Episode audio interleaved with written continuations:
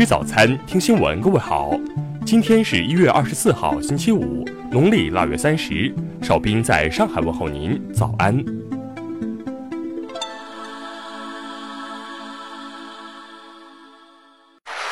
首先来关注头条消息。近日，网上一则武汉籍女子晒朋友圈吃退烧药混入法国的消息引发热议。消息显示。该名女子严子寻在朋友圈发文表示，和朋友在境外胜利会师。他称自己在低烧咳嗽的情况下吃药退烧后顺利入境，并晒出了和友人聚餐的合影。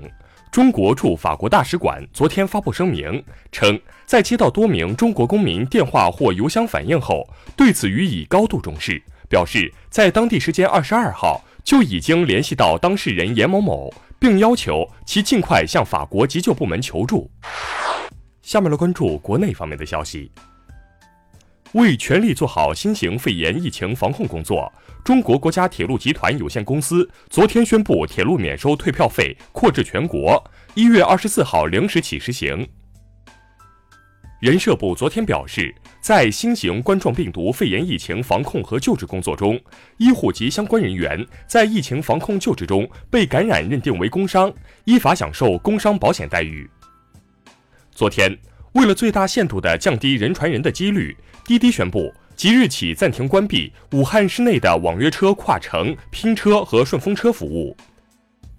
二零一九年末。全国农村贫困人口五百五十一万人，比上年末减少一千一百零九万人，下降百分之六十六点八，贫困发生率百分之零点六，比上年下降一点一个百分点。二零一九年，贫困地区农村居民人均可支配收入一万一千五百六十七元，比上年名义增长百分之十一点五，扣除价格因素影响，实际增长百分之八，实际增速比全国农村快一点八个百分点。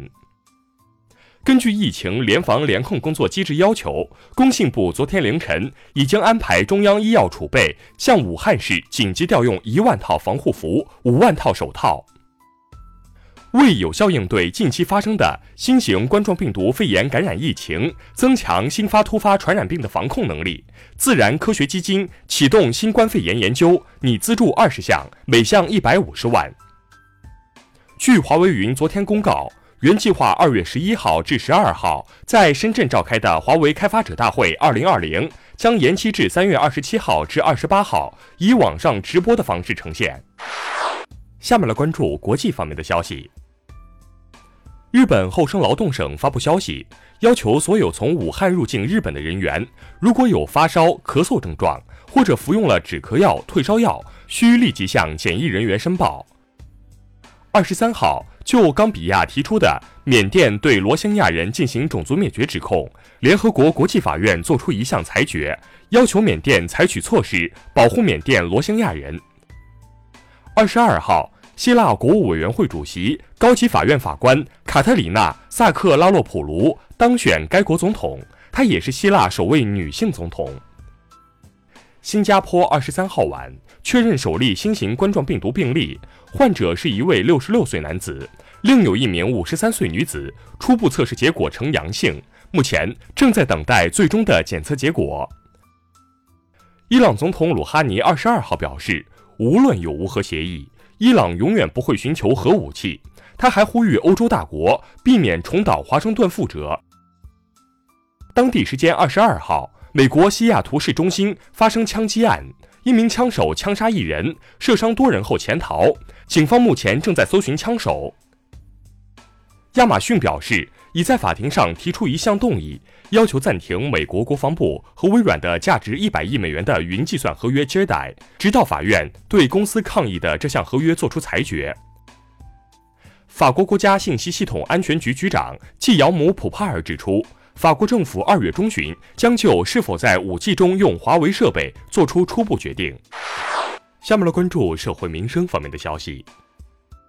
湖北省教育厅消息，今年春季湖北省中小学开学确定延期，但具体何时开学有待后续公布。澳门特区政府旅游局昨天发布消息表示，原计划举行的所有农历新年庆祝活动将取消。近日。湖北荆门一女子因交通事故身体多处受伤，送医抢救无效后死亡。其两名家属罗某和陈某因质疑治疗过程，对值班医生刘某进行殴打。目前，打人者已被治安拘留。河南周口市郸城县委宣传部消息，此前引起社会关注的退伍军人被顶替事件，共有四人涉嫌违法犯罪，被移交司法机关处理。二十二号。浙江庆元一网民陈某某在微信群中发布关于新型冠状病毒感染的肺炎的虚假信息，目前其已被当地公安局处以行政拘留三天的处罚。最后来关注文化体育方面的消息。澳网昨天进入第四个比赛日的争夺，在男单第二轮的比赛中，俄罗斯人梅德韦杰夫三比零战胜马丁内斯，晋级第三轮。受武汉新型冠状病毒肺炎的影响。国际奥委会二十三号宣布取消原定于二月三号至十四号在武汉举行的东京奥运会亚洲大洋洲拳击项目资格赛。根据新型冠状病毒感染的肺炎疫情防控工作需要，为避免人员聚集引发交叉感染，故宫博物院决定自一月二十五号起闭馆，恢复开放时间另行通知。为做好新型冠状病毒肺炎防控工作。中国美术馆除夕起暂停对社会开放，具体开馆时间根据实际情况另行通知。以上就是今天新闻早餐的全部内容。如果您觉得节目不错，请点击再看按钮。咱们明天不见不散。